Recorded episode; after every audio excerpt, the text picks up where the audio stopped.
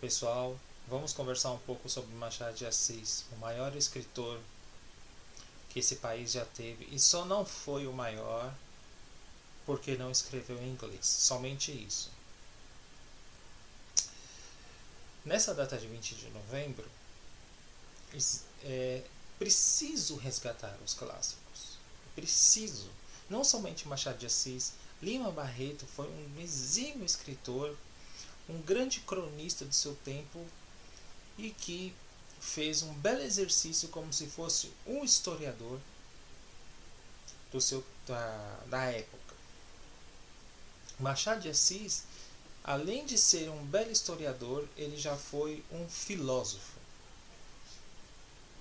Um filósofo leader, como chamam os ingleses, um filósofo literário. Por que filósofo literário? A gente precisa entender que Machado de Assis teve duas fases, a fase romântica lá, que começou com o seu primeiro poema, Ela, e tem os contos fluminenses lá, que já tem uma fase mais naturalista. E essa transição já com Memórias Póstumas de Brás Cubas, Quincas Borbas, que aonde já há de uma maneira vital a questão dos dilemas morais, o problema da consciência humana, de como o sujeito agir diante de determinadas situações que são verdadeiras sinucas de bico. Para vocês compreenderem de uma maneira mais aprofundada Machado de Assis, sugiro que vocês leiam dois autores, dois filósofos que vai auxiliá-los a ter uma profundidade na questão de compreensão. Um deles é o Schopenhauer. Vocês podem ler O Mundo como Vontade de Representação ou sobre a questão da moral. O Nietzsche, A Genealogia da Moral e o Kant, também crítica da razão pura lá sobre a questão do imperativo categórico, isso que é o que é interessante. Por que, que esses filósofos não ajudam a gente a entender Machado de Assis de uma maneira mais aprofundada, não somente de uma maneira literária? Machado de Assis, nesse o texto que eu vou analisar hoje, que é o Pai contra Mãe, é de uma fase realista, vocês sabem que o realismo ele é baseado no poder da reflexão, aonde não é colocado a opinião do autor tal como é na fase naturalista dos textos machadianos. Aqui ele deixa o leitor pensar sobre as ações que são feitas. Não há uma emissão de juízo por parte do autor. Pelo contrário, há um poder de reflexão que ele coloca para você é, leitor verificar aquela situação, se você ficou indignado ou não. Se você lê os textos de Machado e permanecer numa indignação, o trabalho já está feito. O texto aqui, Pai contra Mãe, como eu disse, ele é datado de 1906. Mas a história se passa antes do período da abolição da escravatura. Isso é um período importante. E nós temos a questão da ironia, muito fina colocada por Machado de Assis, a começar por dois personagens que eu até fiz uma colinha aqui para vocês verem. Os personagens principais ali é o, o Cândido e a Clara.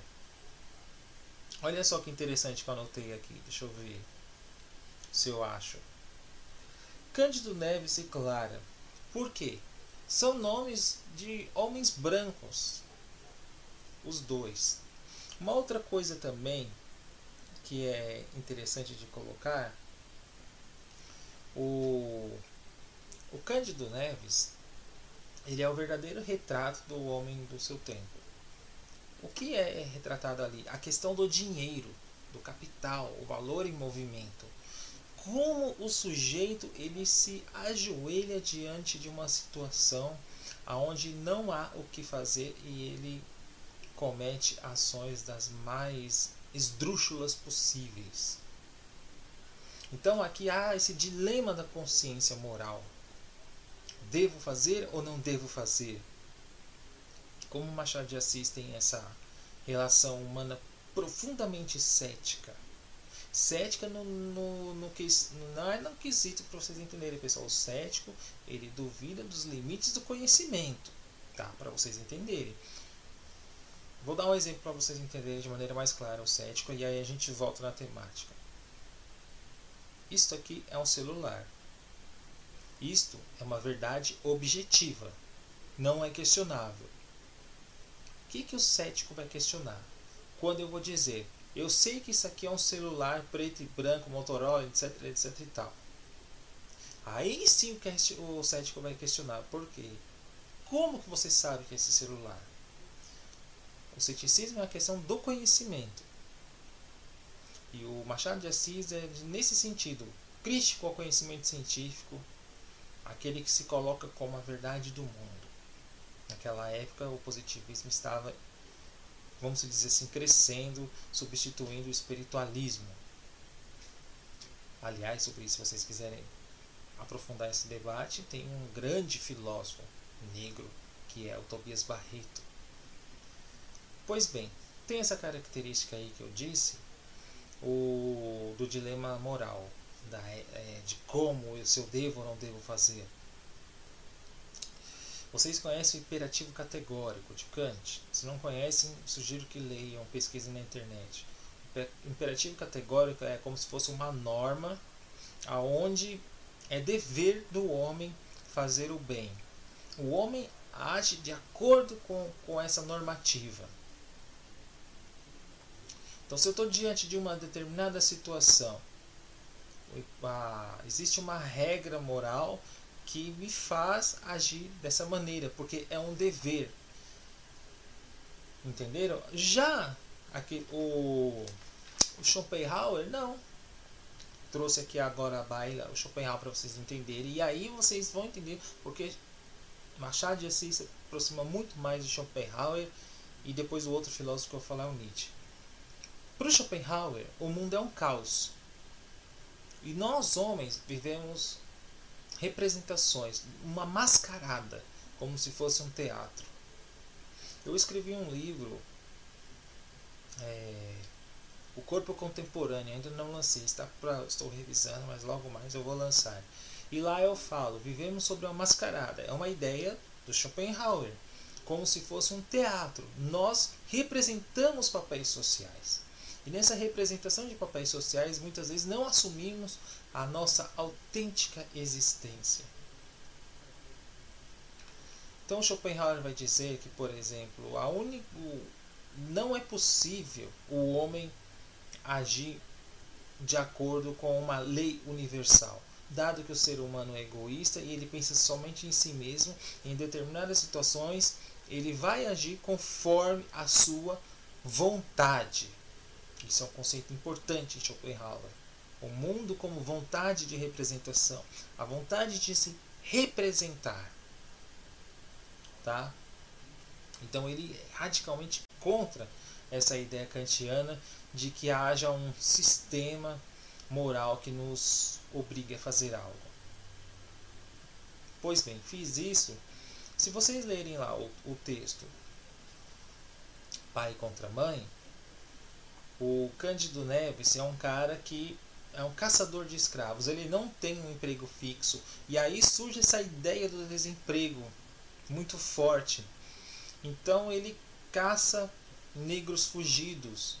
E esse conto é belíssimo porque você entra no ambiente ali, se você ler de uma maneira calma, tranquila, de preferencialmente lugar silencioso, vocês vão entender, vão entender o ambiente que é colocado de maneira magistral, primorosa que Machado de Assis nos descreve.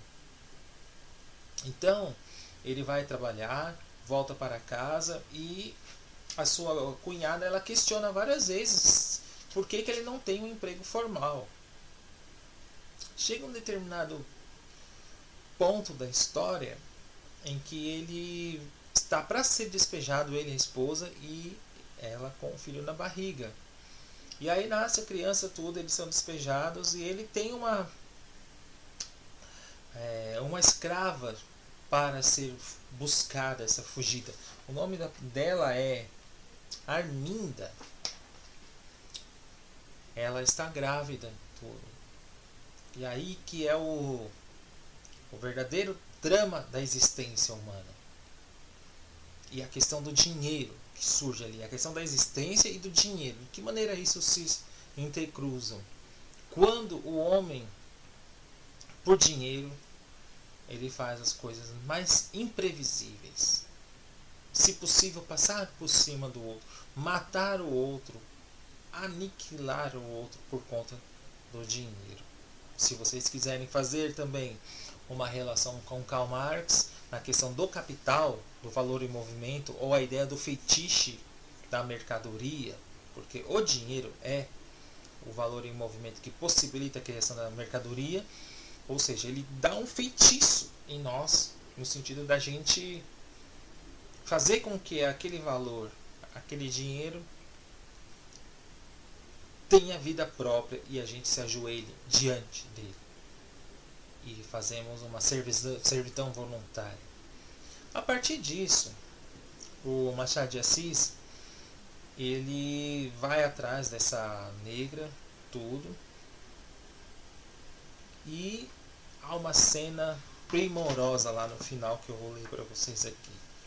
É o seguinte: quando lá chegou, ele diz assim: lá na farmácia, o farmacêutico sozinho, sem o filho que lhe entregara, que ele já tinha resgatado a escrava.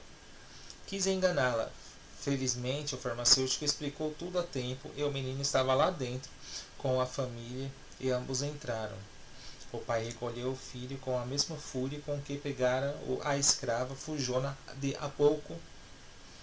Fúria diversa, naturalmente fúria de amor, porque ele está falando do filho dele. Porque ele não queria entregar o filho lá na no local da na rua, que não me lembro agora o nome, que é onde você faz a adoção das crianças na roda dos enjeitados, isso que ele fala. Agradeceu depressa e mal saiu às carreiras, não para a roda dos enjeitados, mas para a casa de empréstimos com o filho e os cem mil réis de gratificação, porque ele pegou essa fujona. Tia Mônica, ouvindo a explicação, perdoou a volta do pequeno, porque trouxe dinheiro. Isso é uma questão importantíssima nos contos machadianos. O dinheiro surge de uma maneira vertiginosa e como o homem se escraviza para conquistá-lo. Tia Mônica, ouvindo a explicação, perdoou a volta do pequeno uma vez que trazia os cem mil réis. Disse, é verdade, algumas palavras duras contra a escrava por conta do aborto, além da fuga, por conta que ela perdeu o filho nessa fuga. Cândido Neves, beijando o filho entre lágrimas verdadeiras, abençoava a fuga e não se lhe dava do aborto.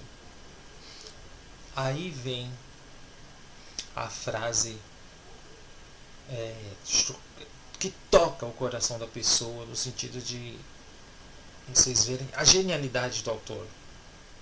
Nem todas as crianças vingam. Bateu-se o bateu-lhe o coração.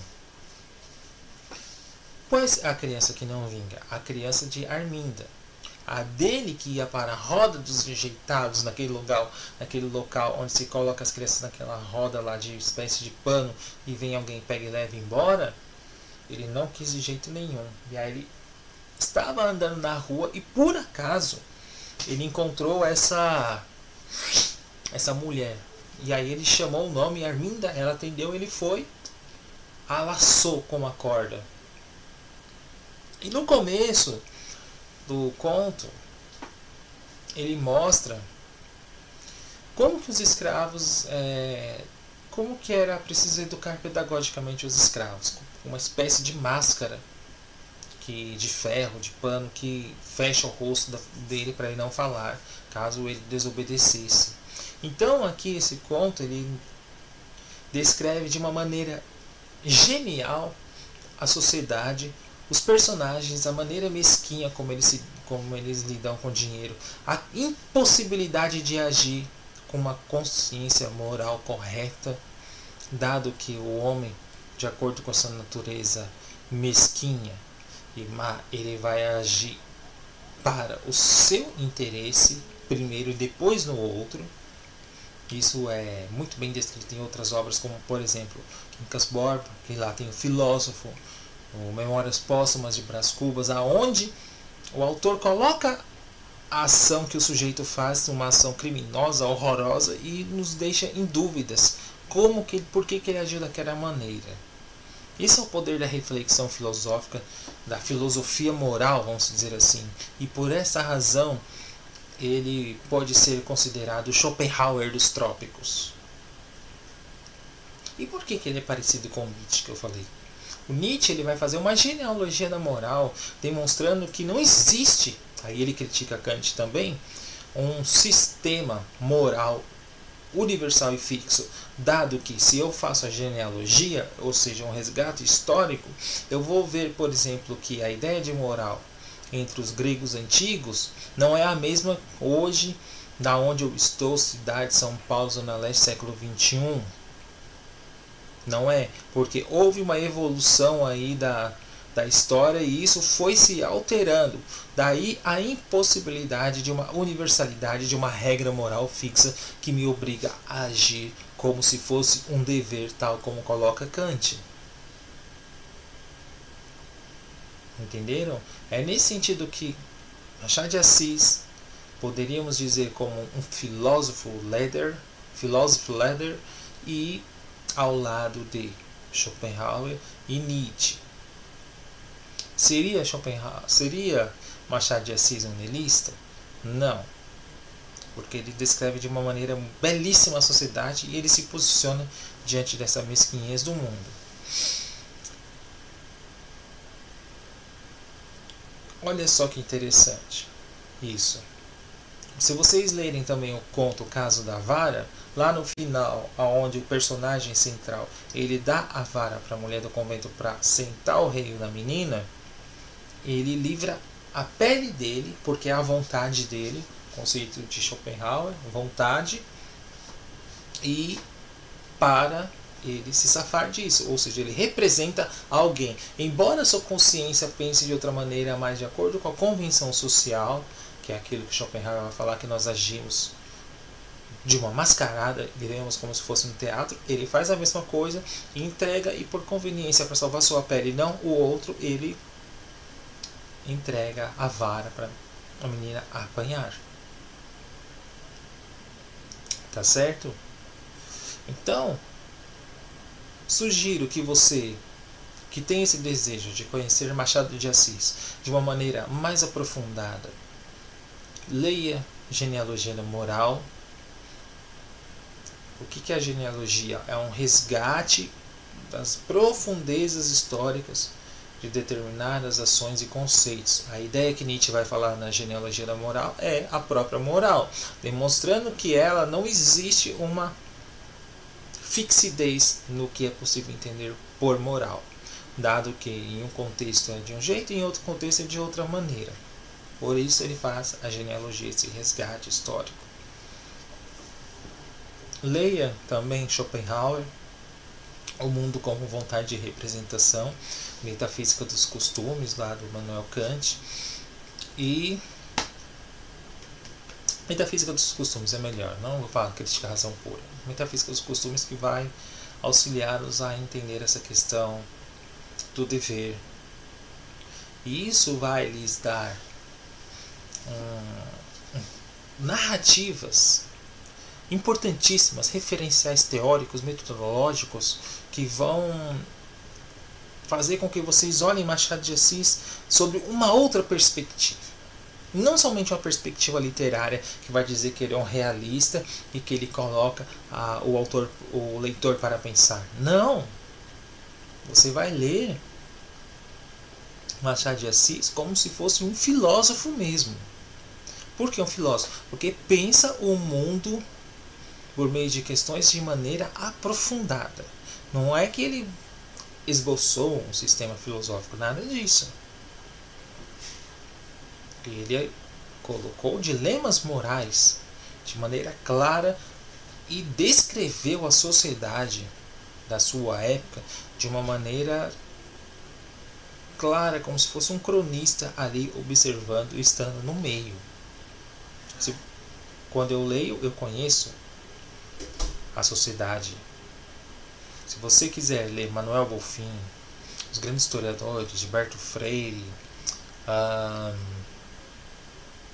Sérgio Buarque de Holanda, Darcy Ribeiro, todos esses você vai conhecer a sociedade brasileira. Mas se você ler Machado de Assis, e aí eu trago um outro autor importantíssimo para a cultura negra, Lima Barreto, vocês vão entender de maneira perfeita ali como que é a ambientação da sociedade como que ocorre e é como se vocês estivessem ali. Essa é a impressão que eu tenho quando eu leio Machado de Assis. Parece que eu estou dentro do da ambientação da qual ele descreveu. Ou um outro autor também, que é um diário lindíssimo, que mostra muito bem como que é o cotidiano de um homem do século XIX, que é o José Couto de Magalhães, o Diário Íntimo. Ali vocês têm, de, vocês têm aqui, ó, eu já coloquei vários referenciais para vocês irem atrás e irem estudando se aperfeiçoar e querer ser mais, mais, mais gente, mais inteligente, mais reflexivo, mais pensante. É isso que temos que ser. E esses clássicos, hum, eles hum, são essenciais para a nossa formação humana. Precisamos tê-los, precisamos lê-los. Em um país onde a educação se mostra cada vez mais fracassada, é necessário a gente fazer justamente o contrário: estudar, ler, pesquisar, conversar com as pessoas, usar as redes sociais e a internet a nosso favor. Aí eu vou colocar duas questões para reflexões tuas, que é a seguinte: ó. o mundo é um caos. É, a consciência moral não tem possibilidade de realização. Vocês concordam com isso? A consciência moral não tem possibilidade de realização?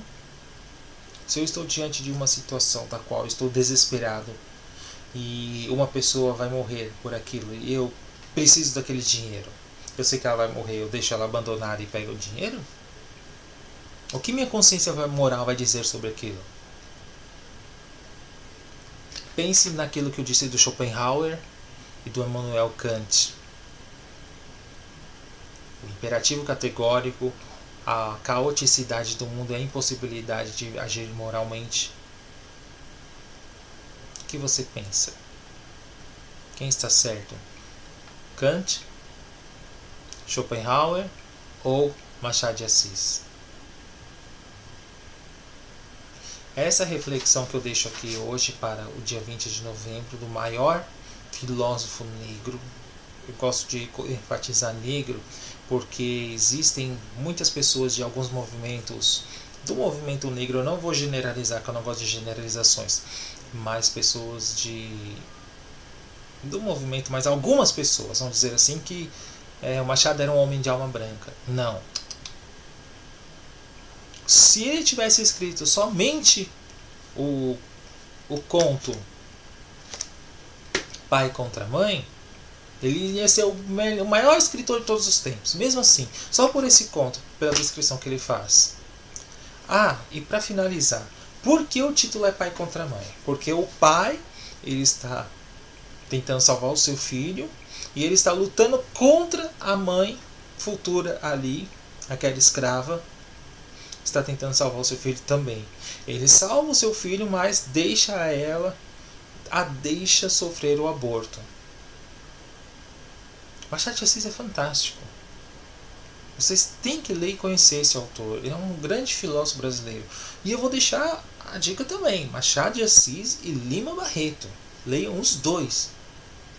Leiam Clara dos Anjos, Os Contos Fluminenses, Memórias Póstumas de Brás Cubas, os contos realistas de Machado, que aí vocês vão expandir a mente, entender de maneira vertiginosa qual é o câncer que tem no nosso país, que é a, a escravidão. O verdadeiro problema da sociedade brasileira é a escravidão.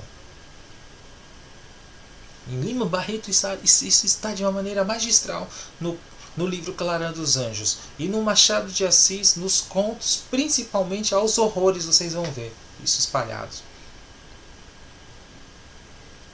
Essa é a dica cultural para hoje, da, dessa data histórica, e é preciso fazer mais ações como essas, certo?